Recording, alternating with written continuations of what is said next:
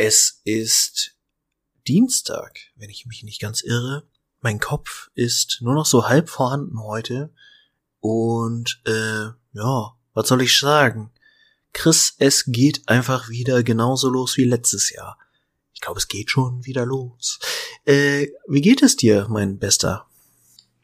Hallo, Martin. Hallo, Freunde. Diese Folge wird ganz besonders. Denn wir sind mal, auch wenn wir eigentlich mies drauf sind, sind wir mal richtig gut drauf, nur für diesen, für diesen Podcast, für diese Stunde knapp. Reißen uns mal richtig am Riemen. Und heute gibt's nichts Negatives. Außer vielleicht das eine Thema, was wir haben. Das bringen wir vielleicht ein bisschen, das könnte uns wieder vielleicht ein bisschen runterziehen. Aber sonst, positive Stimmung. In dem Sinne, mir geht's fantastisch. Alles ist geil. Und ich hab Bock. Ich hab Bock zu reden. Ich hab Bock mit dir zu reden. Hashtag Good Vibes Only. Ja, ist das nicht selbsterfüllende Prophezeiung? Dass wenn man sich, also inwieweit müssen selbsterfüllende Prophezeiungen denn realistisch formuliert sein, damit sie bei einem selber ankommen? Weil es wird ja immer, immer nur gesagt, selbsterfüllende Prophezeiung hin und her. Aber wenn man, wenn man selber so sehr überspitzt und überspielt, dass es schon ins so ad absurdum geführt wird, das Ganze, dann kann der Körper oder das, das, das Unterbewusstsein das ja auch gar nicht wahrnehmen, weil es das ja wahrscheinlich den Bullshit rausfiltert. Oder? Hm. Ja, ich glaube, das funktioniert auch nur bis zum gewissen Punkt, weil irgendwann ist dein Geist dann einfach so marode und dann guckst du halt wie so ein, äh, kennst du dieses Meerschweinchen, wo immer ähm, Hello Darkness My Old Friend im Hintergrund läuft, was einfach so komplett so eine Sinn- und Identitätskrise hat und nur noch so in die Ferne starrt? Nee, ich, tatsächlich kenne ich das Meerschweinchen nicht. Ich kenne kenn den Hund, der den Vietnam-Flashback hat. Ja, ja, ja, ähnlicher Vibe, ähnlicher Vibe. Ähm, so siehst du dann aus. Weil dann wirst du einfach nur so, ich muss gut drauf sein, darf nicht wahrnehmen, dass einfach alles den Bach runtergeht. Oh mein Gott. Ja, so aber das ist, äh, die Frage ist ja, ob das, das habe ich eh schon gefragt. Du weißt ja, ich gucke ASI-TV. Und ja. mit ASI-TV, ich glaube ich, ich muss nichts weiteres sagen, aber jeder weiß, was, jeder, jede Person weiß, was damit gemeint ist. Und ähm, da ist gerade in der einen Show so ein Typ dabei, der ist, ich, ich schätze, er ist einfach nur ein bisschen, ein bisschen blöd. So, also er ist, ne? Aber das, das, er macht das alles wett, indem er halt einfach der Motivational Speaker hoch drei ist. Der Typ labert den Leuten eine Kante ans Bein, aber ist dabei irgendwie niedlich, weil er, weil er das, was er sagt und wie er es sagt, kommt zumindest so rüber, als ob es wirklich aufrichtig und ehrlich gemeint ist. Und mhm. er versucht so die Leute, die natürlich immer den typischen ähm, ja, RTL, RTL 2 Heulkrampf kriegen, weil sie dafür ja auch bezahlen, beziehungsweise die Leute dafür extra gebucht haben, ähm, die so ein bisschen aufzubauen in ihrer Identitätskrise. Dass gerade mal irgendwie schlechtes Wetter ist und ähm, dann ja automatisch die Welt untergeht. Und ähm, er, er schafft das sehr, sehr gut. Dieses, dieses äh, Motivieren, ähm, und das auch vernünftig rüberzubringen. Und das, das nehme ich mir zu Herzen. Deswegen, ähm, wenn ich, wenn ich ihn kanalisiere, den werten Herrn, dann äh, kommt das auch bei mir an. Dann ist es auch nicht übertrieben. Ähm, dann nimmt mein Körper das quasi auf. Und da ist jetzt die Frage, als ich das gesehen habe bei dem Typen, ähm, ob gerade jetzt in der, in der Zeit von, von Corona wieder, äh, was heißt wieder, ob, ob so Personal Counseling und, und äh, Therapie ähm, Sitzungen erstens stattfinden dürfen, gerade Einzeltherapie beispielsweise, mhm. ähm, psychologische Betreuung und inwieweit das natürlich aber auch jetzt einfach zunimmt durch die durch die durch die aktuelle Krise. Also Paartherapie gab es schon immer, aber wie verändern sich oder wie haben sich die Zahlen da verändert im Jahr? Und in, inwieweit wird es auch wahrgenommen? Ähm, mhm. So ich glaube, also ich habe tatsächlich keine konkreten Zahlen dazu. Was mir aber tatsächlich aufgefallen ist, ist, dass in Social Media Bereichen sehr, sehr viel eben für so Telefonseelsorge und Notfalltelefon und sowas äh, geworben wird. Mhm. Und das ist halt auch absolut sinnvoll, so, weil ich glaube, es so gefühlt, ich beschäftige mich auch bewusst nicht unbedingt mit den genauen Zahlen und was da gerade alles so schief geht, aber ich glaube schon, dadurch, dass die psychische Gesundheit generell sehr angeknackst ist bei den Menschen und einfach super viele Leute auch wirklich in ausweglosen Situationen sind, oder es einem zumindest so vorkommt, weil Existenzbedrohung, Jobverlust, bla bla bla, der ganze Scheiß, ist da schon einfach eine Menge Bedarf. Und es ist eigentlich eine gute Frage, wie so Therapie beziehungsweise äh, Beratungssettings funktionieren, weil vieles davon lässt sich sicherlich auch virtuell abbilden. Aber ob das so, also ob die Leute da nicht irgendwie mehr, keine Ahnung, Ansatz haben, einfach auch mal kurzfristig abzusagen, weil es nicht so nicht so mittelbar ist. Mhm. So, also einfach weil, weil äh, man muss den Leuten dann nicht persönlich Bescheid sagen und den persönlichen Termin absagen, sondern äh, hat halt irgendwie eine, eine geringere Hemmschwelle, es abzusagen. Keine Ahnung. Müsste man sich tatsächlich wahrscheinlich mal angucken, aber ich glaube, da ist der Bedarf und das, was auch letztlich genutzt wird, schon gigantisch gerade. Ja. ja gerade, also ich meine, wie, wie viel Sinn macht es denn, ähm, na, Einzel, ähm, Einzelgespräche laufen zu lassen, ist ja wahrscheinlich noch halt über Video, Videokonferenz eine Sache, die durchaus abbildbar ist. Was ist denn alleine bei, bei sowas Sinnvollem wie ähm, Selbsthilfegruppen beispielsweise, Gruppentherapie? Ähm, teilweise gelenkt, teilweise nicht gelenkt. Ne? Also das ist ja immer so die Frage. Ich weiß jetzt zum Beispiel ähm, aus der Info von meinem Papa, der jetzt in der Reha ist, seit heute, ähm, dass die Reha-Kliniken leer sind, dass die sich, das so doof es klingt, aber um halt Leute prügeln.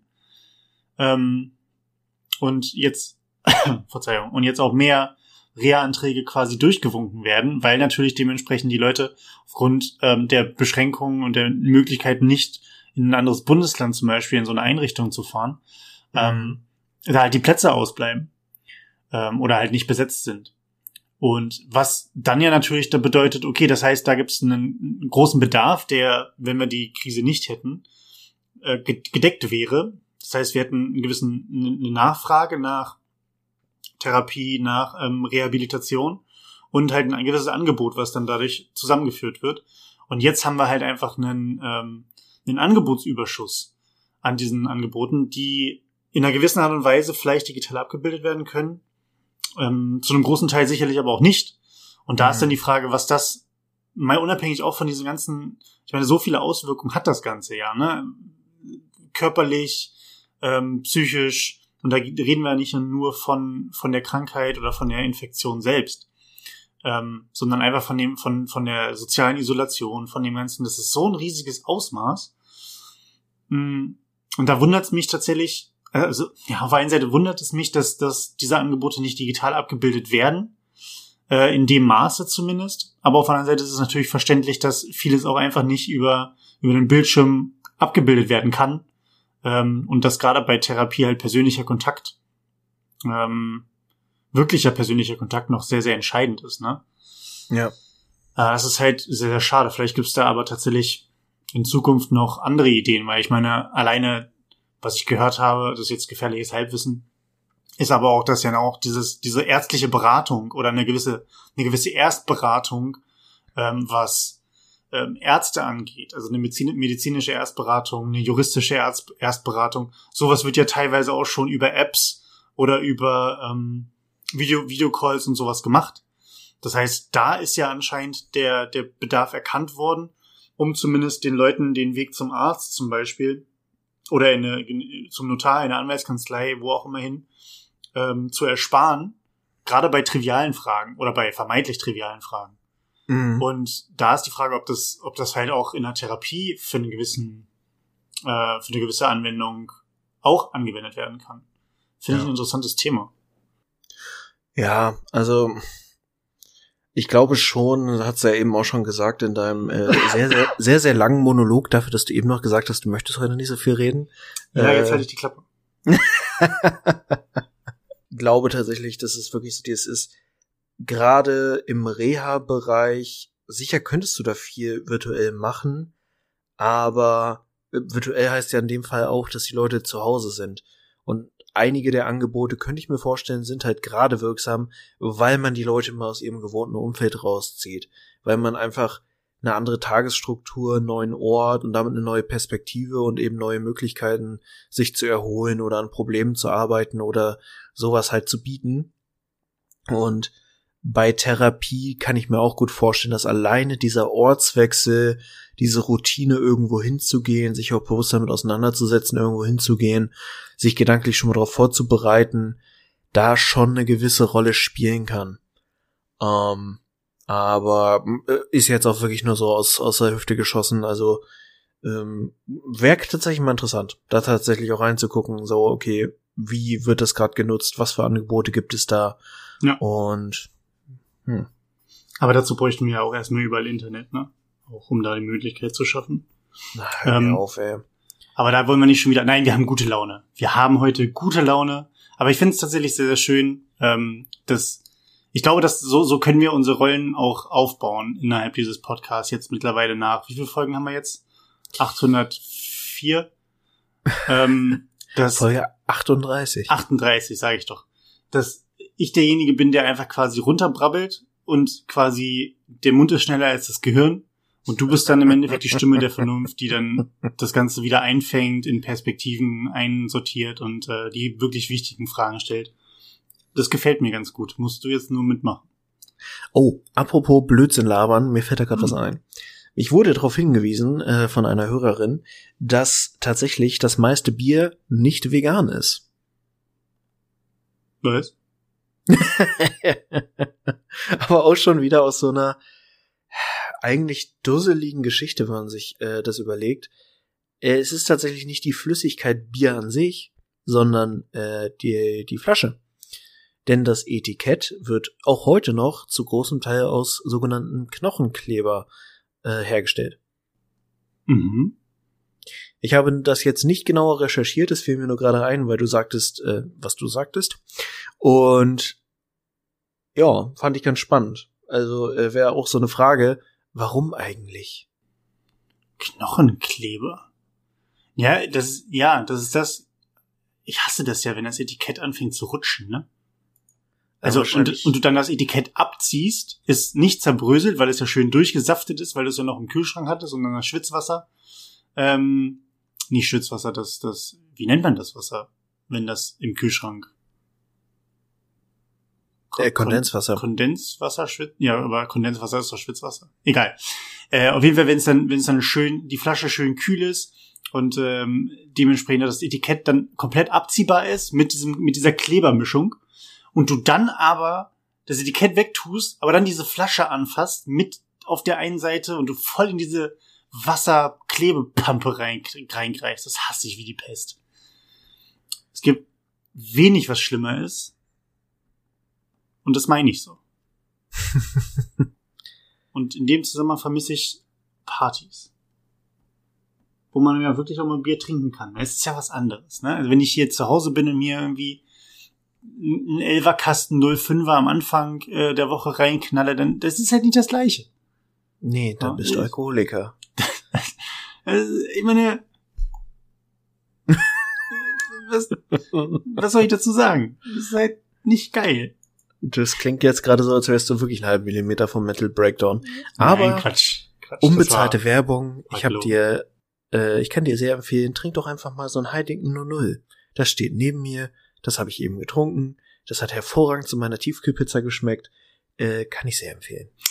Also du warst quasi nur so halb, also du warst schon gesünder als ich unterwegs, aber trotzdem ja auch nicht in der Kategorie, ich mache mir heute meinen Salat äh, mit äh, keine Ahnung, äh, zuckerfreiem, ultra vegan Dressing.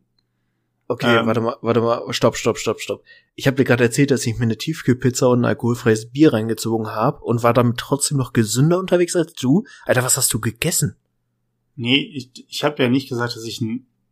Hä, wie kommst du denn da jetzt drauf? Hast du das nicht gerade so gesagt? Keine Ahnung. Nee, ich, ich, nee, ich meinte damit, wir sind beide wahrscheinlich aber hart müde. Ich meinte damit, meinte damit, dass, dass du schon durch das Bier, dadurch, dass da kein Alkohol drin ist, ja schon einigermaßen gesund gelebt hast. Ach so. Äh, dafür, dass du ein Bier konsumiert hast. Ähm, aber eine Tiefkühlpizza jetzt ja nicht äh, der super healthy, selbstgeschnibbelte und selbstgeraspelte Salat mit, mit veganem Dressing ist. Das meinte ich damit. Ähm, aber im Vergleich zu dem, was ich mir gekauft habe, ist das immer noch gesünder. Da geht, es geht gar nicht gesünder. Denn ich hatte heute ein tolles Erlebnis. Ähm, ich stand bei meinem Einkaufsladen des Vertrauens und äh, hatte einfach, ich hatte Hunger, ich war schlecht drauf von der Arbeit und dann wird das Band halt voll geknallt mit irgendwie dem ganzen Junkfood-Scheiß, ähm, den ich sonst nicht so nicht so häufig konsumiere oder nicht nicht so frequenziell zumindest. Mhm. Und da habe ich mich dabei ertappt. Ich, ich habe mich nicht schlecht gefühlt in der Situation, weil ich ja auch Bock drauf hatte. Ich habe mich aber ertappt, als ich dann ähm, am Bezahlen war und mal geguckt habe, was die Person hinter mir auf dem Band hatte. Die Person hatte nämlich exakt das gleiche. äh, da, da stand dann, da stand dann äh, eine Cola. Darf man Cola sagen? Man darf nicht Coca-Cola sagen, ne? Weil das wäre Product Placement. Cola ist, glaube ich, kein geschützter Begriff, oder? Nee, nee, ich glaube okay. nicht. Okay, ein, ein, ihr wisst, was ich meine. Auf jeden Fall so eine Brause halt. Ähm, dann äh, halt auch äh, Chips und Schokolade und äh, allem möglichen Gedöns. Und da habe ich, da habe ich halt gedacht, habe ich in meinen, meinen Rucksack reingeguckt, ja, ist exakt das gleiche in meinem Rucksack drin. Ich bezahle das auch und habe halt geguckt und dachte mir, okay, welcher 32-Jährige ähm, kauft denn hier auch noch ein? Im Endeffekt war es, war es so grob geschätzt, ja, 13-jähriger Junge, so 12, 13-jähriger Junge, der sich höchstwahrscheinlich gerade eingedeckt hat für das Wochenende ohne Eltern. Ähm, und da habe ich mich schon ein bisschen schlecht gefühlt dabei, weil ich mir dachte, eigentlich, eigentlich passt es nicht. Und dann habe ich mich aber auch wieder gut gefühlt, weil ich mir dachte, ja, aber ich schraub mir den ganzen Scheiß heute rein und das wird geil.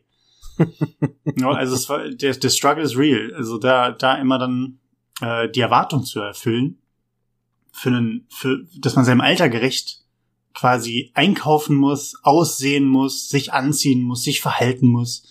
Das sehe ich nicht. Aber es passiert vielleicht doch, Martin. Wie geht's dir denn damit? Verhältst du dich schon deinem Alter gemäß? In Teilen, würde ich sagen. Ähm, auch wenn ich langsam deutlich älter aussehe, als ich bin, was äh, immer mal wieder erschreckend ist. Aber ich habe sowieso, unscheiß, ich habe jetzt in letzter Zeit so ein paar Menschen bei mir gesehen, auch so Führungskräfte mittleren Alters, die ich ungelogen seit einem Jahr nicht mehr gesehen habe und wirklich ein bisschen erschrocken war, wie alt die geworden sind. So richtig grau und aus der Form gelaufen und faltig. Also da ist äh, Stress auf jeden Fall äh, nicht die, die beste Verjüngungscreme. Und ich habe ja auch zunehmend so äh, weiße Schläfen. Das schon, schon echt garstig. Aber ja, abgesehen davon, das Problem einfach ist, dass wir inzwischen eine, einen gewissen, sagen wir mal, finanziellen Background haben, aber immer noch gern den Scheiß machen, den man so halt mit 14, 15 gemacht hat. Damals konnte man das aber noch nicht so ausleben, weil Taschengeld. Ja. Und deswegen kann das einfach auch relativ ungehemmt eskalieren, würde ich mal sagen. Ja, mittlerweile kann man sich den Scheiß halt leisten. Ne? Das ja. ist echt schlimm. Und man, also bei manchen Sachen greife ich ja auch schon zu, zu Produkten, die ich mit 20 nicht gekauft habe, auch weil ich sie mir, also ich konnte sie mir auch da schon leisten, aber es hat mir halt eher wehgetan im Portemonnaie.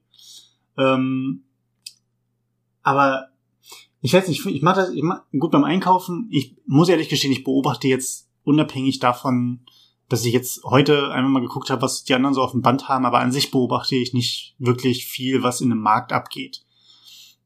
Also wenn man sich zwei, dreimal mit, mit derselben Person in einem unterschiedlichen Gang irgendwie über den Weg läuft, gucke ich jetzt nicht unbedingt, was hat die Person bei sich im Einkaufswagen da drin.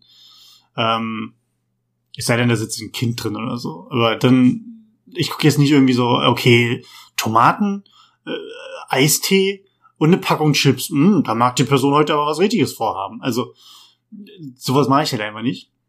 Ähm, wenn du jemanden siehst, der ein Kind im Kinder, also im Einkaufswagen hat, fragst du dann nach einem guten Rezept? Ja, dem, oder zumindest in welchem Gang sie das gefunden hat. äh, und ob es im Angebot war. Aber also das, die Geschichte mit dem, mit dem unglaublich riesigen Kind im Einkaufswagen habe ich erzählt, ne? Ich glaube nicht. Nicht? Ich glaube schon. Egal, ich erzähle sie nochmal, weil sie so geil war. äh, ich bin, das war bestimmt vor zwei Monaten oder so, war ich einkaufen und dann war da, die, die Geschichte ist schnell vorbei. Da war da halt einfach ein riesiges Kind im Einkaufswagen, was da geschoben wurde. Und mit riesig meine ich, lass es zehn gewesen sein. Und da haben aber drei, drei zehnjährige Kinder drin gesteckt. Also Paus, du kennst diesen, kennst du dieses Bild von dem dicksten Fünfjährigen der Welt? Irgendwo, Dieses Kind, was, was aus wie so ein Michelin-Männchen bei ja, McDonalds? Was nicht, was nicht eigenständig gehen kann. Mhm. Bis ein Ticken weniger. So drei Prozent weniger davon. Aber dennoch. In diesem Einkaufswagen saß dieses Kind, war, wie gesagt, zehn Jahre alt, schon, schon groß, ne? Und halt auch groß.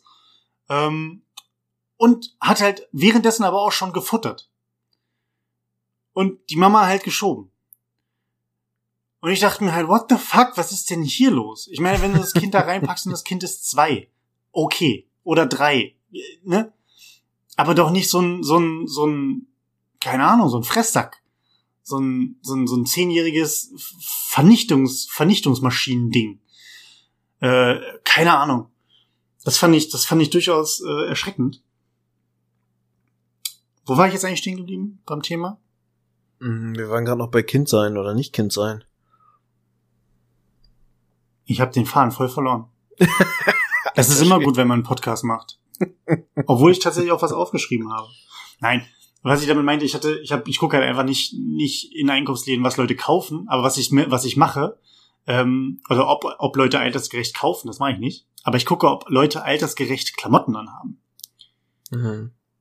Und das finde ich teilweise erschreckend, wie wie sich das verändert, wenn man vor zwei Jahren sich noch Leute oder vor drei Jahren sich Leute angeguckt hat und die damit irgendwie mit einer Baggy und einer Basecap rumgerannt sind äh, und dann später permanent nur irgendwie äh, im Anzug rumrennen oder zumindest auch am Wochenende Hemd in die Jeans äh, mit dem guten Ledergürtel und den guten Lederschuhen und dann unterwegs sind und ich mir auch denke, es ist Wochenende. Du musst dich nicht für den Job oder sowas anziehen, sondern kannst kannst deiner, deiner Freizeitkleidung quasi mal wieder eine Chance geben. Nee. Und da kommt die Veränderung. Und da, das macht mir ein bisschen Angst. Ja, ich muss zugeben, ich hatte tatsächlich jetzt noch nicht so einen Moment, so, wer mich kennt, weiß, dass ich, abgesehen vom Arbeitskontext, eigentlich immer in irgendeinem schwarzen Klamottenkontext unterwegs bin. Das heißt, meistens irgendwie eine Jeans, ein Bandpulli und ein Bandshirt oder so. Das ist so Default Freizeitkleidung. Und ich habe jetzt neulich tatsächlich mal wieder so einen Moment gehabt, wo ich gedacht habe, eigentlich hättest du Bock, so öfter mal einfach Sakko zu tragen. Oder ich finde ja tatsächlich, auch wenn ich mit der Serie nicht so ganz warm werde, äh, so diesen Peaky Blinders Stil sehr, sehr cool. Mhm. Und habe tatsächlich dann so auf Kleinanzeigen ein bisschen rumgesurft und habe mir so etwas ausgefallenere Jackets angeguckt und bla. Haben mir jetzt erstmal nichts gekauft, weil ich eh schon broke as fuck bin gerade. Aber ja, doch, also ich, ich hatte einfach Bock, mal wieder so zu gucken. Ich mag es halt, auch je nachdem, in welcher Regelmäßigkeit ich Suits gucke, ab und zu wirklich mal im Anzug rumzulaufen. Also ich trage das gerne, auch wenn ich nicht unbedingt so aussehe. Aber ja, weiß ich nicht. Irgendwie hatte ich so einen Moment von, auch eigentlich könntest du jetzt mal so ein bisschen, so ein bisschen stilvoll, so ein bisschen mhm. schick, außergewöhnlich leger sein ergibt überhaupt keinen Sinn, was ich gerade aneinandergereiht habe an Schick, Adjektiven. Aber gewöhnlich und leger. Alter Schäde, ey, heute ist der Wurm drin. Ja, aber das, wir ziehen es durch, Mann, wir ziehen es einfach durch. Einfach weiterreden. Aber meinst du, meinst du, das kommt, das kommt wirklich, weil du aktiv, also Bock drauf hast, auch das in einen längeren Zeitraum zu tragen oder einfach nur, weil du sagst, boah, Alter, diese abge, abgewetzte schwarze Jeans kann ich nicht mehr sehen. Ich will irgendwie ein bisschen Klasse wieder in mein Leben reinmachen und wenn du das dann zwei Wochen durchziehst, denkst du dir, Alter, gib mir die Jogginghose. Mm, nee, also ich muss sagen, also ich arbeite ja tatsächlich in, mm, sagen wir mal, neun von zehn Tagen trage ich, wenn ich im Büro bin, so in dem Kontext ein Hemd. Mhm. Und gerade weil ich dann doch manchmal im Winter auch eine Frostköttel bin, trage ich dann einfach auch ein Jackett, weil praktisch, weil passt halt irgendwie zum Stil technisch dazu und ist halt einfach ein Stück Stoff, was du drüber trägst, so. Das heißt, ich bin da gar nicht so anti, beziehungsweise äh, hab da schon durchaus Bock drauf. Mhm. Aber, ähm, weiß nicht, kennst du die dunklen Parabelritter? Mm, nein. Ist ein YouTuber, muss man auch nicht unbedingt kennen, ist halt so der größte deutsche Metal-YouTuber. Ähm, und einfach, weiß nicht, kann man sich ab und zu mal geben. Ich folge dem auf Instagram. Äh, der hat eine richtig coole Auswahl von so Jacketts in abgefahrenen Farben. So ein richtig Bordeaux-Rot oder so ein richtig geiles Gelbes. Der hat sowieso einen ganz coolen Stil. Auch so ein bisschen, bisschen Rockabilly-Style, so ein bisschen, so ein bisschen so, sagen wir mal, 60er, 50er, 60er Jahre-Style. Mhm. So, wo dann auch so ein bisschen so ein höherer Stiefel gut zupasst aber halt sonst so ein Jackett grundlegend vom Schnitt her drin ist, bla bla bla. Finde ich cool. Und würde ich eigentlich gerne auch mehr sowas haben, aber ich weiß immer nicht, wo ich sowas kaufen kann. Ja, das Internet bietet doch Möglichkeiten. Sonst, ja, also Scheiße, ich krieg tatsächlich regelmäßig, weil wahrscheinlich irgendwann mal aus Versehen Peaky Blinders gegoogelt und krieg ständig auf Facebook so komische Ads von so englischen Anzeigen mit, kauft ihr jetzt den Piggy Blinders Deal, wir haben einen 60% Deal, bla. Ich bin bei sowas dann immer sehr vorsichtig, weil ich denke, die Qualität kann einfach nicht gut sein, wenn mhm. eure Default Preisstruktur äh, 60% Rabatt ist. Ja, das stimmt. Ähm, Frage ist, ob es sowas in einem wirklichen Herrenbekleidungsgeschäft geben würde. Also du würdest sicherlich Dinge finden, die kombinierbar sind. das ist ja schon ein Stil aus den 50ern, 60ern ist ja schon spezieller. Wenn er jetzt nicht gerade in, in den Kleidungsgeschäften wiederkommt ähm, oder gerade wieder Trend ist, dann ist es wahrscheinlich schon schwierig, das zu bekommen.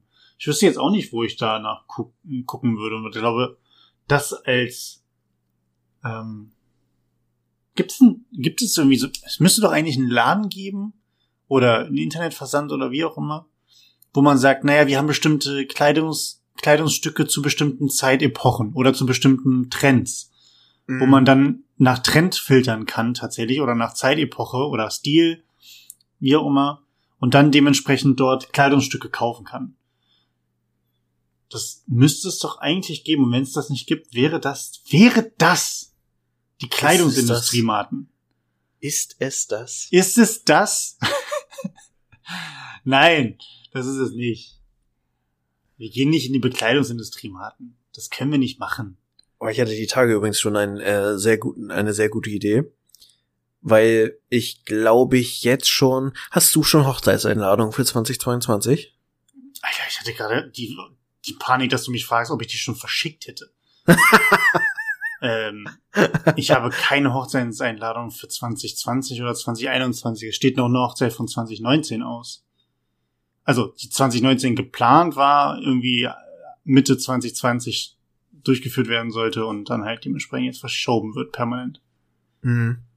Nee, tatsächlich bei mir äh, gehe ich tatsächlich davon aus, dass ich zumindest vier Hochzeiten nächstes Jahr auf dem Plan habe. Und einen Todesfall. wow. Äh, ja, nee, damit plane ich jetzt nicht unbedingt. Okay. Ähm, aber nee, aber tatsächlich, ich glaube, zwei Save the Date Karten habe ich, eine Hochzeit, die irgendwann stattfinden soll und eine frische Verlobung, die auch irgendwann nächstes Jahr dann äh, heiraten möchte. Mhm. Und Schön. ist krass, wenn man so überlegt. Und äh, tatsächlich habe ich so im, im Gespräch über diese Verlobung wiederkehrende Muster, nämlich man weiß noch nicht so richtig, wie das mit Locations ist. Weil die Dinge sind im Moment dicht und man kann entsprechend nichts buchen. Unabhängig davon weiß man auch nicht so richtig, ob ja letztlich die Dinge noch so existieren, bis dann das wieder relevant ist. Und ja, also dieses ganze Hochzeitslocation-Game und einfach die sehr zusammengeschobenen Hochzeiten von zwei Jahren dann, die nächstes Jahr auf dem äh, Location-Markt prallen, sind ja tendenziell auch ein über überschüssige, eine überschüssige Nachfrage, würde ich mal sagen. Ja. Frage ist halt, inwieweit das halt, also was man halt genau plant für eine, für eine Hochzeit, oder? Also planst ja. du jetzt eine Hochzeit mit, mit äh, 200 Gästen? Oder sagst du, nee, ich will halt getraut werden und wir sind irgendwie zu, zu zehnt insgesamt ähm, und wollen halt eine kleine Feier haben. Da sind ja unterschiedliche Ansprüche. Aber ja klar, ähm, wer jetzt, wer jetzt Hochzeiten plant, ähm, da wird der Ordner immer noch dicker, ne? Also mit, alleine mit den, mit den ganzen Sachen, die man halt damit einkalkulieren muss und weil es halt immer so unsicher ist. Ich glaube, eine, eine Hochzeit, die vorher geplant war und jetzt einfach nur verzögert und rausgeschoben werden muss, das geht noch, weil ich, zumindest so wie ich es mitkriege, gerade auch von vielen Locations oder auch Dingen, die gebucht waren. Entweder wurden sie natürlich abgesagt, dass man sagt, hier, sorry, Konzert XY oder deine, deine Buchung fürs Theater äh, für 2020 ist ausgefallen. Hier kriegst du das Geld zurück oder zum Teil erstattet oder wie auch immer. Fällt aber aus. Irgendwann kommen wir mal wieder vielleicht. Ähm, bei anderen Sachen, die werden halt immer weiter nur nach hinten verschoben, aber die Karten bleiben ja gültig. Ähm, ja, aber das ähm, funktioniert ja nicht, wenn du äh, quasi auch jetzt einfach eine Verlobung hast und vorher noch nicht mit einer Hochzeit geplant hattest.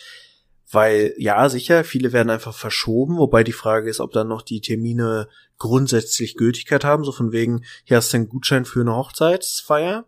Mhm. Oder ob du dann tatsächlich einfach dieses, wir prügeln uns jetzt mit zwei Jahren um, oder zweieinhalb, drei Jahren um Hochzeitsslots von einem Jahr. Ja, stimmt. Es wird immer mehr für die Hochzeitsplanung, also, oder die, die ausrichtenden Locations. Das stimmt. Es ist halt, hm. Wie machst du es? Du kannst ja im Endeffekt auch nicht überbuchen. Das ist ja wie ein Hotel. Kannst ja, kannst ja nicht sagen, naja, wir haben 200 Zimmer, 400 Leute, das passt, äh, oder 400 Buchungen, das passt schon. Ähm, muss irgendwann ja auch mal, muss irgendwann mal Schluss mit heiraten sein. Oder, hm. oder, oder die Leute müssen jetzt einfach mal eingestehen, ja, wir verloben uns. Aber wird halt einfach ein Jahr später geheiratet. So, mal ein bisschen länger verlobt sein, ein bisschen weniger heiraten. Ja, gut, aber auch, also das verschiebt sich ja tendenziell dann nur, ne? Hm. Meinst du, man könnte, man könnte weltweit von der Weltheiratsverbindungsorganisation einfach mal so einen Heiratsstopp ansetzen? Wir streiken. Oder einen Verlobungsstopp? Ich meine, so, die, die Ein-Kind-Politik hat gut funktioniert.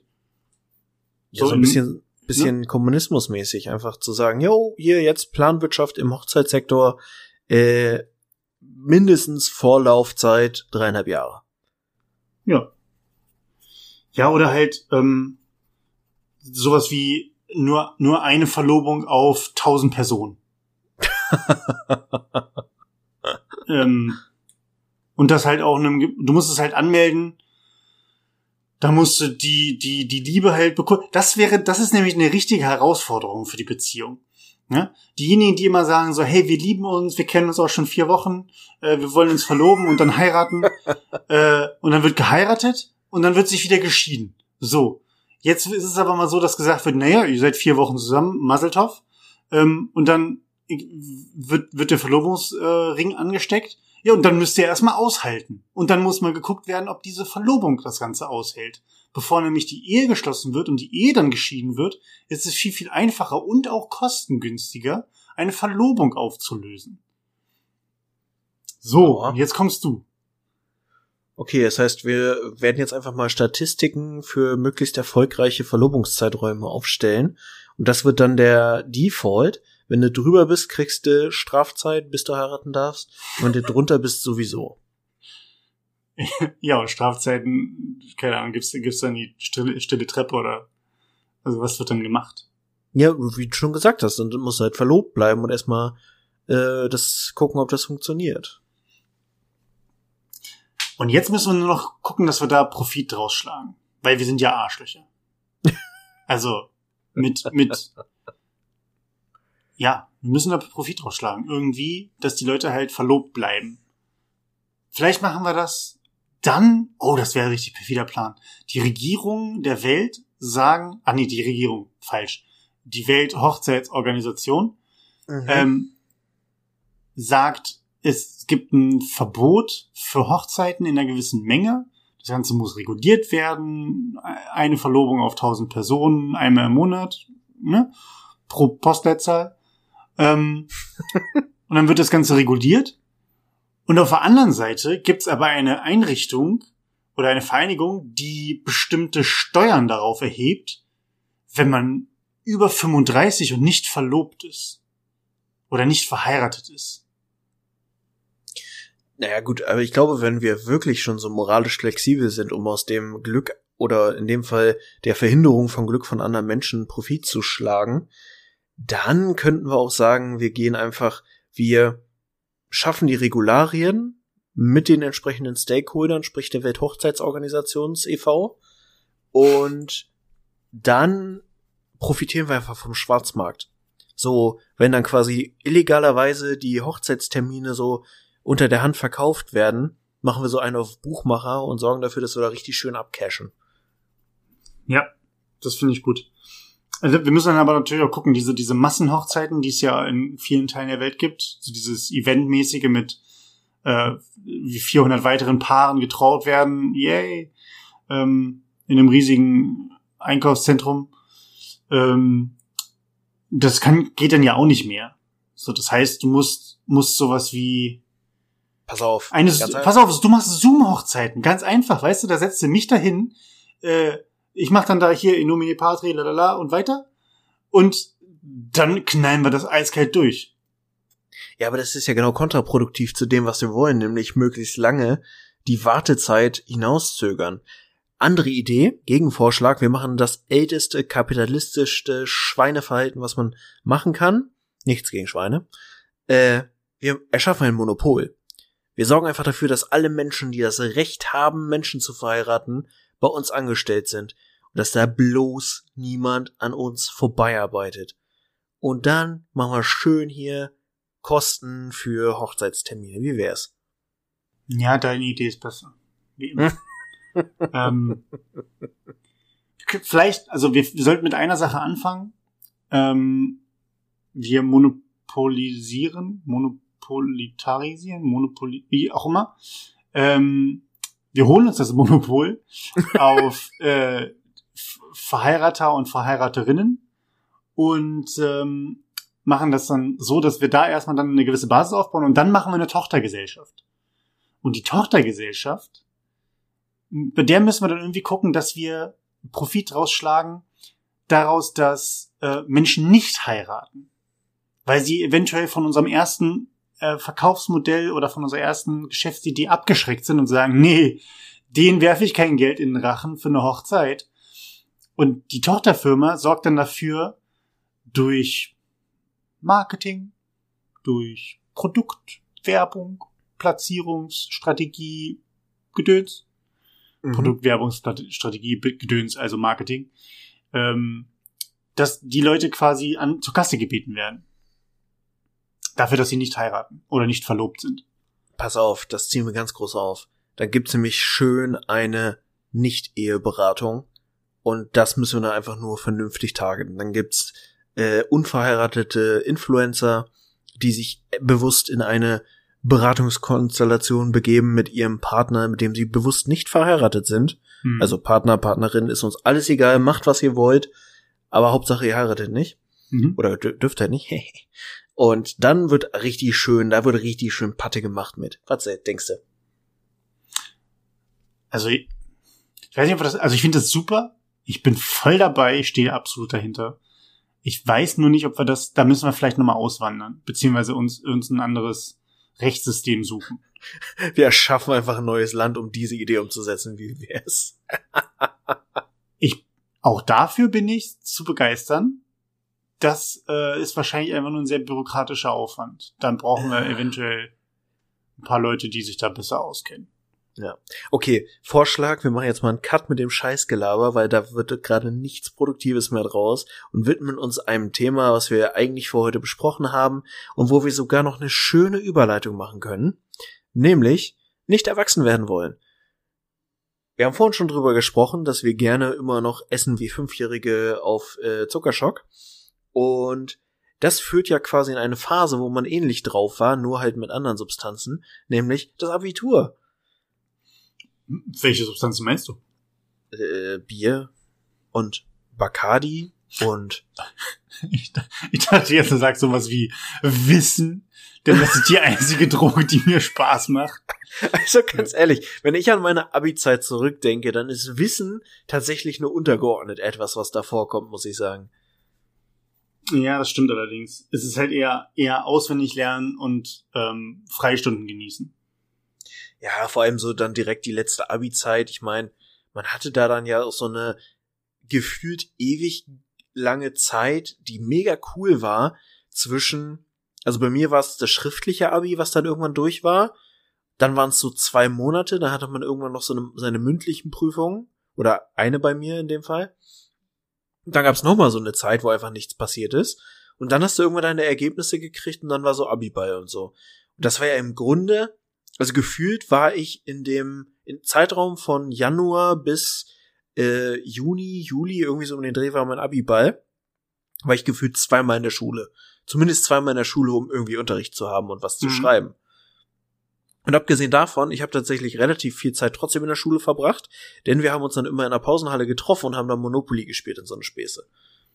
Ihr habt Monopoly gehabt? Ja, Mann. Bist du Bonzenschule, Alter. Was geht ab? Nein, es war ein privates Monopoly, lol. Ach so, lol. Ja, okay, lol. Okay. wir, haben immer, wir haben immer Karten gespielt, immer Durak oder, oder, äh, ich weiß gar nicht, wie das andere hieß. Auf jeden Fall haben wir in jeder 5 Minuten Pause Karten gespielt. Das war gut. Aber okay, wie waren damals Doppelkopf? Ach, Doppelkopf. Wie alt wart ihr damals schon irgendwie 85 oder so? Ey, Doppelkopf, wirklich? Ja, wir haben damals auch, als wir 14 waren, einen Skatclub gegründet, weißt du? so. Ja, Entschuldigung, ich komme halt vom Land. Das ist, das ist die hier, Welt noch in Ordnung. Das ist jetzt hier Age, Ageism Shaming, ich weiß, aber, aber, hallo? Do ich finde, äh, sorry, für mich ist Doppelkopf ein Spiel, das kannst du wirklich erst spielen und auch verstehen, sobald du über 65 bist. wirklich. Sorry, genauso wie Skat. Ich habe mich damit noch nie beschäftigt, aber das sind so Spiele. Das macht die, das macht die Altherrenrunde, wenn Dieter gerade irgendwie eine Runde kurze holt dann wird Doppelkopf gespielt. So. Ja, aber geil. Das, ich will jetzt nicht diskriminieren, das ist meine eigene Meinung. Äh, okay, ihr habt also immer Doppelkopf gespielt und, und äh, Monopoly. Ja. Hat es denn aber gereicht, in einer 5 Minuten Pause einfach mal Monopoly durchzuspielen? Ja, nee, das war ja der Witz. Wir hatten ja keinen aktiven Unterricht mehr. Wir, wir haben uns einfach nur da getroffen, haben uns in einer Schulcafeteria Kaffee und Brötchen geholt und haben den ganzen Vormittag da rumgegammelt und haben halt äh, Spiele gespielt. Und ja, kam uns sehr cool dabei vor. Ich meine, wenn man, wenn man auch die Freunde halt damals in der Schule hatte, war es ja nicht so, dass man woanders was verpasst hat. Ja, richtig. So, es war ja einfach nur der, der, der Lebensmittelpunkt war dann ja halt einfach die Leute, die in der Schule anwesend waren und vielleicht hat man noch mal irgendwie jemanden abgegriffen, der gerade irgendwie äh, wirklich noch was lernen wollte. Ähm, um die Person dann einfach quasi ein bisschen auszulachen. Hm, wie war das bei euch eigentlich? du hast gerade gesagt, mit, mit Abi-Ball und dem ganzen Gedöns, wie liefen bei euch eigentlich die Vorbereitung für das ganze Abi-Gedöns? Hier so Abi-Buch, Abi-Motto, Abi-Tour und so. Ich kann, ich kann dir nicht mal sagen, ob das bei uns einfach so Tradition für Tradition war. Also wir hatten das alles so in Komitees aufgeteilt. Schon tatsächlich zu Beginn der Oberstufe. Und da gab's halt ein Abi-Buch-Komitee und ein Sekt 2 Feten-Komitee. Grüße an der Stelle, da war ich nämlich auch drin. Die Sekt 2 Fete war quasi die Fete, die immer vom, von einem 13. Klasse gemacht wurde. Und die berühmt-berüchtigte Abi-Feier quasi, die dann über das ganze Jahr so drei, vier Mal stattgefunden hat.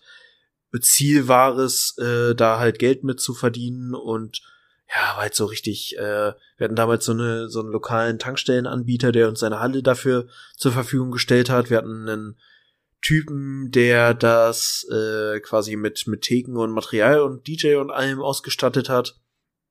Gab Security und bla. Hat Spaß gemacht. Das war auch so für mich das erste Mal, dass ich so ein bisschen in so Eventorganisation reingegangen bin.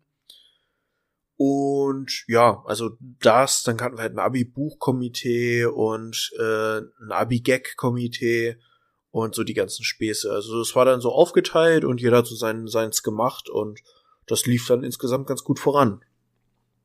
Okay, aber da hast du auch wirklich mitgearbeitet. Da war es dann nicht nur so dieses, hey, äh, macht ihr mal, ich gehe Monopoly spielen. Ja, ja, also da, äh, es gibt immer noch sehr cringige Videos, die glaube ich bei YouTube zu finden sind, von unserem Abi-Gag. Sorry Leute an der Stelle, falls ihr das hört, sind ein paar Leute, mit denen ich immer noch sehr gut befreundet bin, aber der Abi-Gag war echt nicht so cool. Also zum einen, weil ich die ganze Nacht durchgesoffen habe und dann quasi währenddessen ausgenüchtert bin. Zum anderen, weil es echt ein relativ spezieller Humor war. Also, meh, meh. Du meinst mit Abi-Gag dieses typische, was man dann nochmal macht, wirklich auf dem Schulgelände, wo man noch ein paar Lehrer am Start hat, äh, denen irgendwelche komischen Klamotten anzieht und dann irgendeinen Scheiß macht? Ja, genau. Das war bei uns immer, es hatte was von diesem typischen Chaos-Tag, den man so äh, umgangssprachlich kennt. So, wir, wir haben mit einer großen Silofolie die halbe Schule abgedunkelt und alle Schüler mussten so durch so einen Hindernisparcours laufen durch die Gänge und alle waren irgendwie besoffen und ja, und dann gab's halt so dieses alle, also die ganze Schule war in, in einer Aula und dann gab's halt so Bühnenprogramme und Sketche und Lehrer wurden verarscht und so. Okay. Aber eigentlich eine ganz gute Idee. Das war bei uns alles noch lamer. Wir hatten sowas in der Hinsicht gar nicht so richtig. Ähm, weil bei uns, bei uns war es so, dass dieses gesamte, niemand hatte Bock, was zu organisieren. Egal was. Es gab bei uns ein Komitee, was wirklich gut gearbeitet hat und wirklich, wirklich auch noch da, falls die Leute mich hören sollten, was sie nicht tun. Ähm, großes Dankeschön. Das war halt das Abi-Buch tatsächlich. Das ist wirklich gut geworden. Ähm, mit viel Vorbereitung, wo auch viel dran geschraubt wurde. Der ganze Rest mh, hm, war halt irgendwie im Nachhinein eher lame, hat mich jetzt aber im Nachhinein auch gar nicht so groß gestört. Weil ich mhm. das schon immer gar nicht als so super wichtig erachtet hatte. Im Sinne von, nee, ich habe jetzt mein Abitur, jetzt kann ich hier nochmal der Schule irgendwie Lehrern irgendwie einen reindrücken oder äh, keine Ahnung, mit, mit Klopapier irgendein Auto einwickeln von, irgendeinem, von irgendeinem Direktor oder sowas. Das fand ich schon damals irgendwie ein bisschen doof irgendwie. Da war ich vielleicht auch einfach zu langweilig. Mm, ich habe, ich habe tatsächlich mitgearbeitet, äh, und mit mitgearbeitet meine ich, ich war anwesend, ähm, beim äh, Abimotto bei uns. Und äh, unser Abimotto war so dermaßen schlecht, dass ich den Pullover, glaube ich, nicht mehr habe. Ähm, jetzt könnte man natürlich sagen, welches Abimotto ist denn schon richtig gut? mir, ist, mir ist bisher keins aufgefallen, was so richtig gut war. Wo ich sage, ja, ja, Kudos, Kreativität over 9000. Das stimmt, ja. Ähm, aber unseres war halt nochmal unterirdisch schlecht, ne? Also, ich, wir hatten das, das, äh, das Motto, ich habe 2008 mein Abitur gemacht. Mhm. Und wir hatten das Abi-Motto äh, Abi 208. Wenn ihr die andere Null sucht, die steckt im Pullover oder im Shirt. Ja, oh, oh, Alter. Und, oh, wow. Das war ja, richtig verkopft gedacht, ey. Ja, das ist, das war auch jetzt zu lang. Wir hatten, wir hatten das Ganze kürzer formuliert. Aber das war, im Endeffekt, ähm, war es halt so ein bisschen dieses, naja, sich selbst auf die Schippe nehmen, ähm, und das Ganze nicht zu ernst nehmen. Dafür war dann der Spruch aber halt tatsächlich nicht gut genug. Ne? Ja. Der hat halt nicht gepfeffert. Ähm, nichtsdestotrotz, okay, kann man machen. Hm, wie war denn euer Abimotto? Ja, äh, tatsächlich muss man sagen, äh, ich habe genau dieses Jahr zehnjähriges Abi-Jubiläum. Ich weiß ehrlich gesagt, aber ich gehe nicht fast nicht davon aus, dass irgendwas stattfinden können wird. Weil eigentlich gab es schon mal eine Planungs-WhatsApp-Gruppe und man hat mal angefangen, Kontaktdaten zusammenzuziehen und so. Aber ey, realistisch, dieses Jahr kann's halt knicken. Leider, leider. Ähm, und das führt dazu, da wir ja auch, äh, dass ich ja, da ich ja auch in Niedersachsen groß geworden bin, ähm, war 2011 der Doppeljahrgang. Yay! Ich war im älteren Teil, das heißt, ich habe 13 Jahre Abi gemacht, ganz regulär. Und das musste man natürlich entsprechend mit einer sehr schönen, peinlichen Andeutung mit in dieses Abi-Motto bringen. Und deswegen sind wir geworden zu dum dum dum dum Abisino Royal. Wir verdoppeln den Einsatz. Okay. Abisino. Ja. Hm. Geht nicht so von der Zunge runter, finde ich. Findest du? Also findest ja, du, dass ja. das so richtig das runtergeht? Nicht so richtig flowig. Ja, ich, aber ich habe auch, ich, mir fehlen, mir fehlen auch gerade einfach tatsächlich die, die, die, die in den Jahrgängen vor uns, ähm, die Mottos, die sie im Vor, im Jahrgang vor uns hatten oder in den Jahrgängen vor uns. Ähm, ich habe ich hab, hab neulich nur einen gelesen und mit neulich meine ich vor ungefähr so zehn Jahren oder so. Ähm, der war und das ist, wenn ich dir jetzt gleich sage, das klingt so abwertend. Ich möchte das überhaupt nicht abwertend meinen.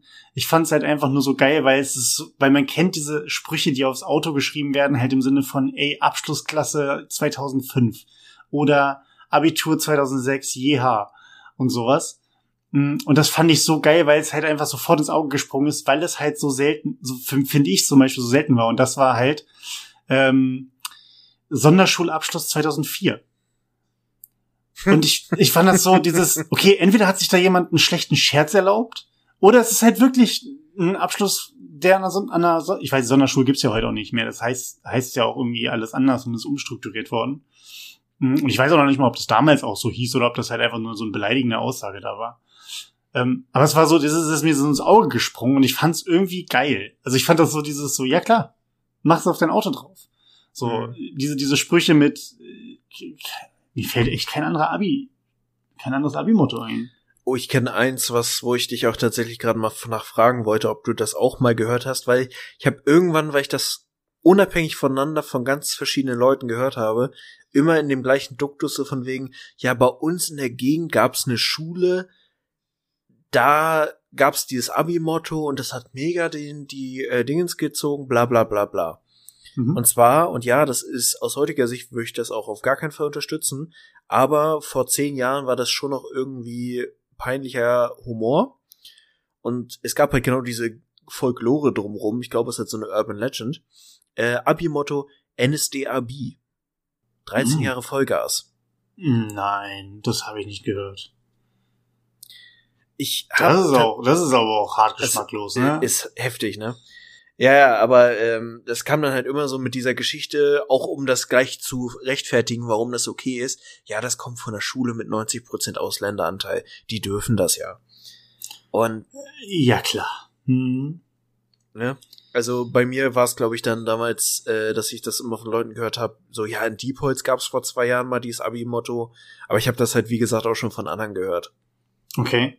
Ich dachte jetzt, du, also wir hatten, wir hatten auch eine, eine Vergleich, vergleichsweise schlechte Urban Legend, ähm, dass es wohl Schulen gegeben hat, die äh, das durchgedrückt haben, nicht im Raum Hannover, aber ähm, es gab wohl irgendwo Schulen, die das gemacht haben. Äh, auch heutzutage überhaupt nicht mehr anwendbar und auch damals jetzt rückblickend schlechter Humor. Ähm, und zwar das Thema Abituren oder Abiturensöhne. Mhm, ja. So. Ähm, aber das sind so Sachen, die hast du halt sonst, die hast du halt nie gesehen. Und da gab es auch nie so ein Confirmed-Ding, dass du wirklich sagen kannst, es wurde durchgezogen. Weil wahrscheinlich irgendwann immer jemand gesagt hat, Leute, das können wir nicht machen. So, und dann ist es, das ist mal rumgekommen wie äh, Abisutra und oh, keine Ahnung, was, was der, was der Nachsatz da war. Abisutra habe ich auch schon öfter gehört. Äh, ich weiß, dass ich krieg's aber nicht mehr zusammen. Ich müsste tatsächlich mal ein paar Leute fragen, ob die das noch wissen, zufällig. Wir hatten irgend so einen Spruch im, in der Auswahl, der so Richtung irgendwas mit Nintendo, Abitendo oder so in die Richtung, mit einem ziemlich coolen Spruch dazu, wo ich echt gedacht habe, Mensch, das wäre mega cool gewesen, wenn das unser Spruch geworden wäre, aber irgendwie war das dann nur der Platz zwei bei uns in der Abstimmung. Ja, schade. Ist die Frage, ob, ob man, wenn man es heute nochmal machen würde, ob das, wie gesagt, so ein Generationending ist. Wenn man sich heute einen Spruch ausdenken würde und von dem wäre man voll überzeugt und der hätte wie philosophischen Touch äh, oder popkulturellen Einschlag, dass man in zehn Jahren sagt, boah, was, wie, wie dumm wir waren. So typisch, typisch um die 30, weißt du?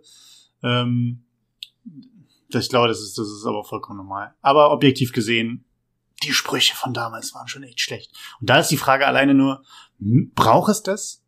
Muss es unbedingt ein Abi-Spruch sein, wo irgendwie dieses Wort mit, mit verwurstet wird? Ja, ist die Frage. Klingt auch ein bisschen deutsch so vom Humorniveau. Ja, genau. Aber, ach, ich weiß nicht, irgendwie gehört es auch einfach dazu, so. Man, man hat ja schon dann so einen Anflug von, wir sehen uns nie wieder, also sind wir jetzt die besten Freunde, die man jemals in seinem Leben gesehen hat. Und ich, wir werden auf jeden Fall in Kontakt bleiben. Wir werden auf jeden Fall noch ganz viel schreiben und wir sehen uns auf jedes Fall, auf jeden Fall jedes Jahr zu Weihnachten zu Hause. Und was weg. gar nicht so realitätsfern ist bei mir, muss ich sagen. Aber abgesehen davon, man, man ist einfach in dem Moment auch einfach, weil, keine Ahnung, es ist so der erste große Lebensabschnitt, der zu Ende geht und man, man hat halt schon so ein bisschen Gemeinschaftsgefühl. Mhm. Ja, oder ich finde, ich weiß nicht, ich finde das immer geil, ich kenne es ja tatsächlich aus, aus Filmen nur. Ähm, und ein bisschen aus YouTube jetzt, tatsächlich auch von YouTube. Äh, diese Abschlussreden. In den USA sind die ja ganz groß. Mhm. Das machen sicherlich auch manche, manche Schulen in, in Deutschland oder auch in anderen Ländern. Aber diese Abschlussreden mit, oh mein Gott, wir sind die Zukunft und wir werden so viel erreichen.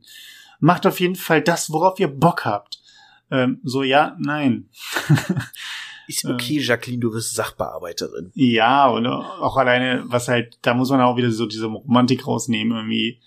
Äh, gucken wir mal Statistiken an, wie viele Leute tatsächlich irgendwie einigermaßen erfolgreich sind und wie viele Leute dann einfach auch wirklich nur über die Runden kommen äh, wie viele Leute drogenabhängig irgendwo in der Gosse landen und sowas. Da hast du halt, ja, es ist, es ist super düster, aber es ist nur mal die Realität und da dann irgendwie so, ein, so, ein, so eine Ansprache zu halten, sowas haben wir auch komplett auch einfach mal weggelassen vom Abiball. Wir haben mal beim Abiball, da waren irgendwie die Eltern am Anfang da, dann sind sie gegangen und dann haben wir noch mal kurz, da haben wir noch gesoffen und Party gemacht und dann sind wir nach Hause und dann war es gut.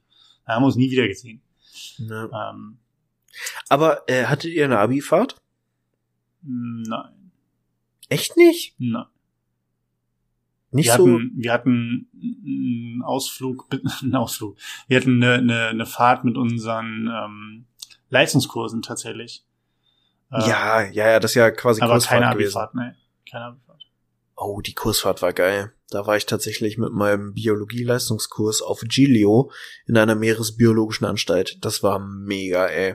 Also richtig krass durchgetaktet, weil wir irgendwie vormittags die ganze Zeit äh, so biologischen Unterricht hatten und irgendwelchen Scheiß aus dem Meer mikroskopiert haben. War mega interessant.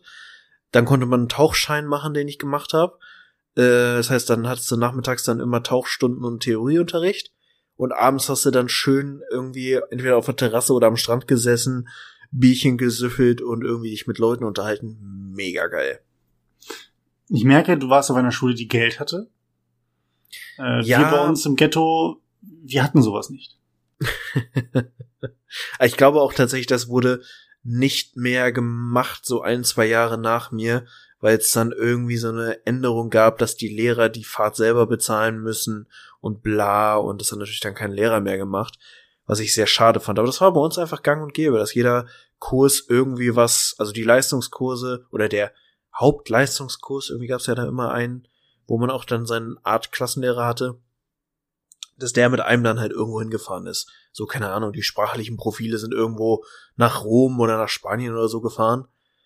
Und also es war, war so. Und dann hatten wir halt noch so eine Abifahrt. Also wirklich äh, besoffene Idioten, die irgendwo in Lorette Mar am Strand liegen und das erste Mal ihre Grenzen richtig austesten.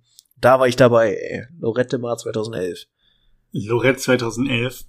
Da musst du vielleicht nochmal, wenn wir uns das nächste Mal ähm, wirklich live sehen, wenn du noch Fotos hast oder ein Fotoalbum oder so, äh, würde ich gerne Fotos sehen äh, oh, von deinem Lorette-Urlaub. Oh Gott, ich glaube, ich müsste mal gucken, ob ich irgendwo noch bei Facebook irgendwelche äh, verlinkten Bilder habe. Da hast du noch die besten Chancen. Du weißt schon, dass wir dann, sobald wir etwas finden, das auch bei Instagram posten werden. okay, vielen Dank. Ähm, ja, interessantes oh Gott, Thema. Was allgemein. Hm? Was habe ich getan? Ja, ich weiß auch nicht. Äh, allgemein dieses dieses gucken in die Vergangenheit finde ich eh so super geil und gerade klar, wir sind schon ein bisschen weiter weg von der ganzen Abi-Zeit 2008 und 2011 entsprechend, aber ist es noch nicht so weit weg, dass man sich so gar nicht mehr dran erinnert oder nur noch so richtig wässrig und vage, hm, dass man sagt, ja, da war irgendwann war ich auch mal in der Schule, ne, ja, ja, ja. Ähm, und ich finde es halt geil, sich das noch irgendwie zu bewahren und auch solche Peinlichkeiten. Also weil dieses Abi-Motto und alles, was da drumherum war, für mich, das ist so im Nachhinein eine Mischung aus, hm, war es jetzt wirklich ein Mehrwert? Im Nachhinein, manche Dinge sind auch peinlich. Aber wenn wir auch ehrlich sind, in der Situation, in der wir halt irgendwie mal da waren, man hatte halt irgendwie Spaß, weil man mit seinen Freunden zusammen war. Oder zumindest mit Leuten, mit denen man sich richtig gut verstanden hat. So, ähm, ich weiß nicht, wie es bei euch war. Bei uns gab's gab es natürlich auch irgendwie Gruppen und ich gibt auch Leute, mit denen ich Abi gemacht habe, mit denen ich während meiner gesamten Schulzeit vielleicht fünf Worte gewechselt habe oder so. Ähm, obwohl wir kein Riesenjahrgang waren. Aber dennoch, man hat ja auch einfach nicht mit jeder Person irgendwie perfekt zusammengepasst und, und äh, Dinge getan. Ähm, aber es war nie so, dass man, dass man irgendjemanden gehasst hat oder dass es so richtig irgendwie Grüppchen gab, die sich nicht mochten, wo man wusste, ah, die sitzen ab, ab, absichtlich irgendwie im Geschichtsleistungskurs ganz weit voneinander entfernt, weil die sich nicht leisten können. Äh, nicht mhm. leisten. Leistungskurs. Ähm, weil die nicht leiden können. Und äh, wie war das bei euch? Gab's bei, war ja alles bei euch Friede vor der Eierkuchen oder gab es eher so Zickereien? Es gab schon, natürlich gab es Gruppen, wobei ich das gar nicht so drastisch empfunden habe. Wobei ich muss auch sagen, da hatte ich so ein bisschen so eine privilegierte Bubble. Äh, Gott, ich habe diesen Sprech auch schon voll drin, ne? Naja, ähm, nee, also ich, ich war selber lange Zeit in einem mathematisch-naturwissenschaftlichen Profil und auch in unserer Matnat-Klasse. Und wir waren halt einfach irgendwie eine Klasse mit 25 Jungs, die sich größtenteils schon ziemlich gut verstanden hat.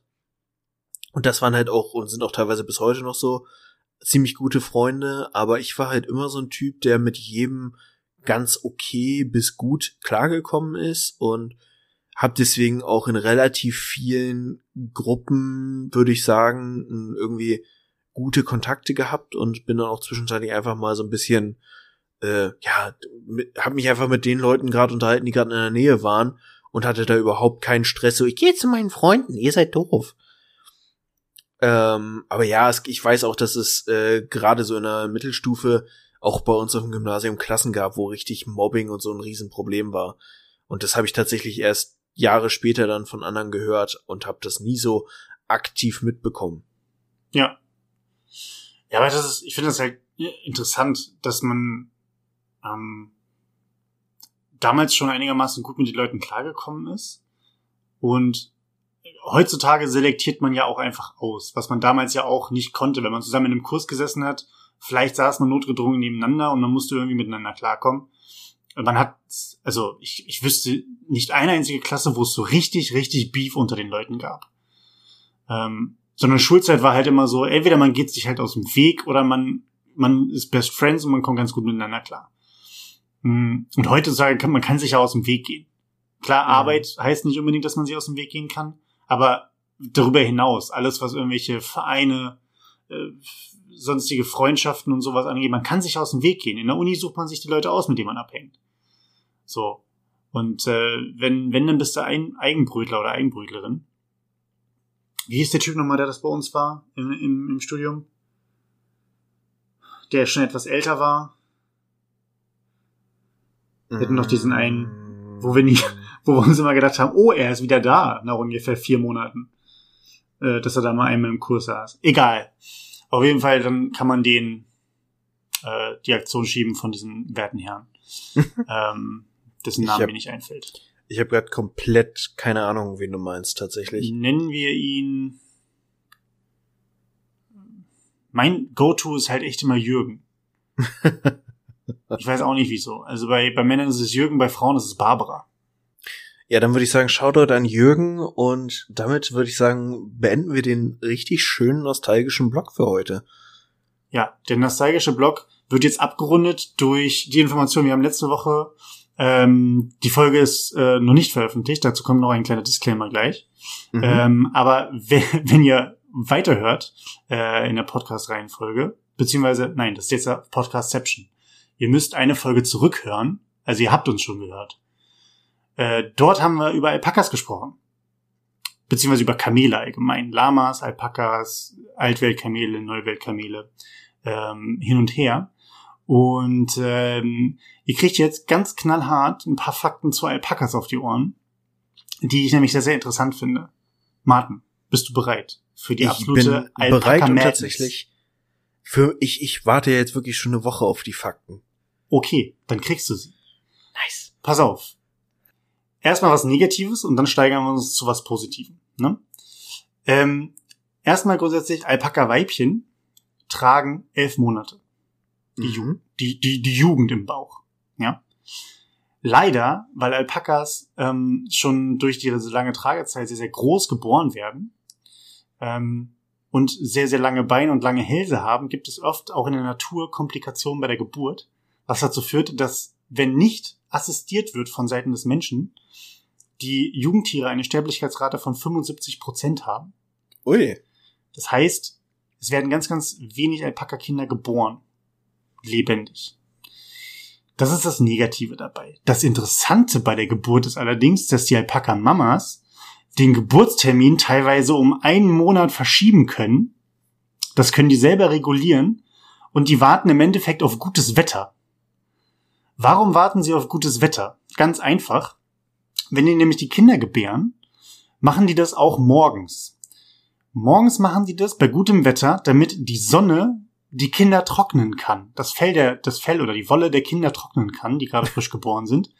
Ach, Weil man kennt das normalerweise ja von, von Kühen, Ziegen, von Giraffen, von allem, was dementsprechend halt gebärt, wo halt noch viel Schleim und ähm, die halbe Gebärmutter und was auch immer noch mit dranhängt, dann wird das Kind meistens ja sauber und trocken geleckt. Oder beziehungsweise mhm. sauber geleckt und dann getrocknet durch die Luft. Alpakas können das nicht. Alpaka-Mamas können die Kinder nicht trocken lecken, weil sie eine zu kurze Zunge haben. und damit die Kinder trotzdem die Möglichkeit haben, dass, das, dass die Wolle und das Fell trocknet, äh, werden, kann die Mama ihr erstens die Geburt verschieben, auf gutes Wetter warten und wenn dann morgens gebären. So. Das wusste das ich ist, tatsächlich noch nicht. Mega. Das ist mega geil.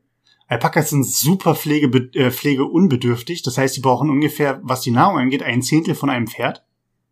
Das finde mhm. ich schon mal nicht verkehrt. Und was richtig geil ist, und das finde ich so unfassbar gut, Alpakas nutzen auch in der freien Wildbahn, das ist der letzte Fakt für heute, ähm, ein und dieselbe Stelle zum Koten.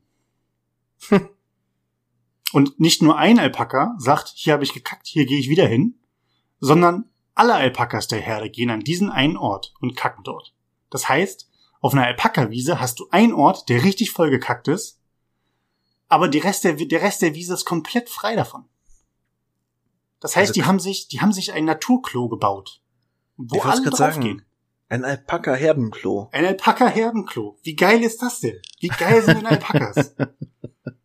so. Und das, das, selbst wir Menschen kriegen das nicht hin. Jeder muss eine Toilette irgendwo bei sich haben, weißt du? Eine Toilette für alle. Naja, okay, das wollen wir auch nicht. Ja, ich habe da auch Bedenken. Es überzeugt mich jetzt nicht auf Anhieb, das Konzept. Nee, ein Donnerbalken für alle, nein? okay. Das waren die Infos zu Alpakas. Leute, ich kann es euch ans Herz legen. Die Seite alpaka-abc.de. Nochmal, alpaka-abc.de. Tolle Fakten, 30 Stück, dort aufgelistet. Es ist der Wahnsinn. Guckt's euch an, Alpakas sind geil. Jupp. Ja, Leute, und dann äh, der bereits angekündigte Disclaimer. Und äh, ich möchte an der Stelle, ich hatte gerade wieder so eine richtig schöne Assoziationskette im Kopf. Weiß nicht, hast du mal JP Performance Videos geguckt? Nicht eins, nein. Echt? Gar nicht? Nein. Ähm, ich hab da immer mal wieder so Phasen, wo ich mir dann wieder ein paar Autos, also tatsächlich einzelne Projekte von ihm angucke und dann so irgendwie alle Videos durchgucke, die zu dem Auto gemacht wurden.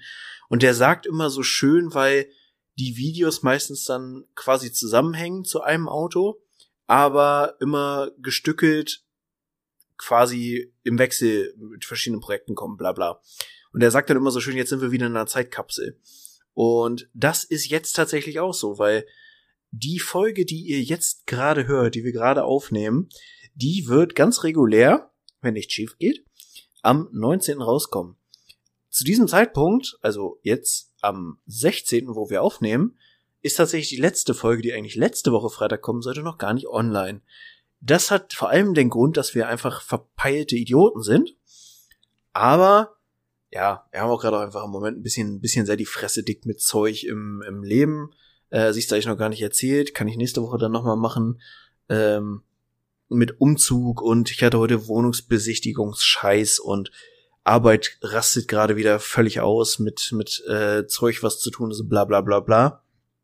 Führt einfach dazu, dass wir gerade einfach ein bisschen dicht sind und äh, unter anderem hat haben wir beide nicht mitgeschnitten, dass wir letzte Woche nach dem Aufnehmen äh, die Tonspuren ausgetauscht haben, also dass ich die von Chris kriege. Und dann wollte ich Sonntag schneiden und habe festgestellt, Mensch, keine Tonspur, das ist doof. Naja, Lange Rede, kurzer Sinn. Ähm, ich hatte ja letzte Woche in der Folge, die ihr euch dann hoffentlich heute Abend anhören könnt, schon gesagt, dass ich dann wahrscheinlich jetzt im April umziehen werde, beziehungsweise Ende April, Anfang Mai. Noch nicht so genau weiß, wie es mit äh, Umzug und allem ist und so weiter.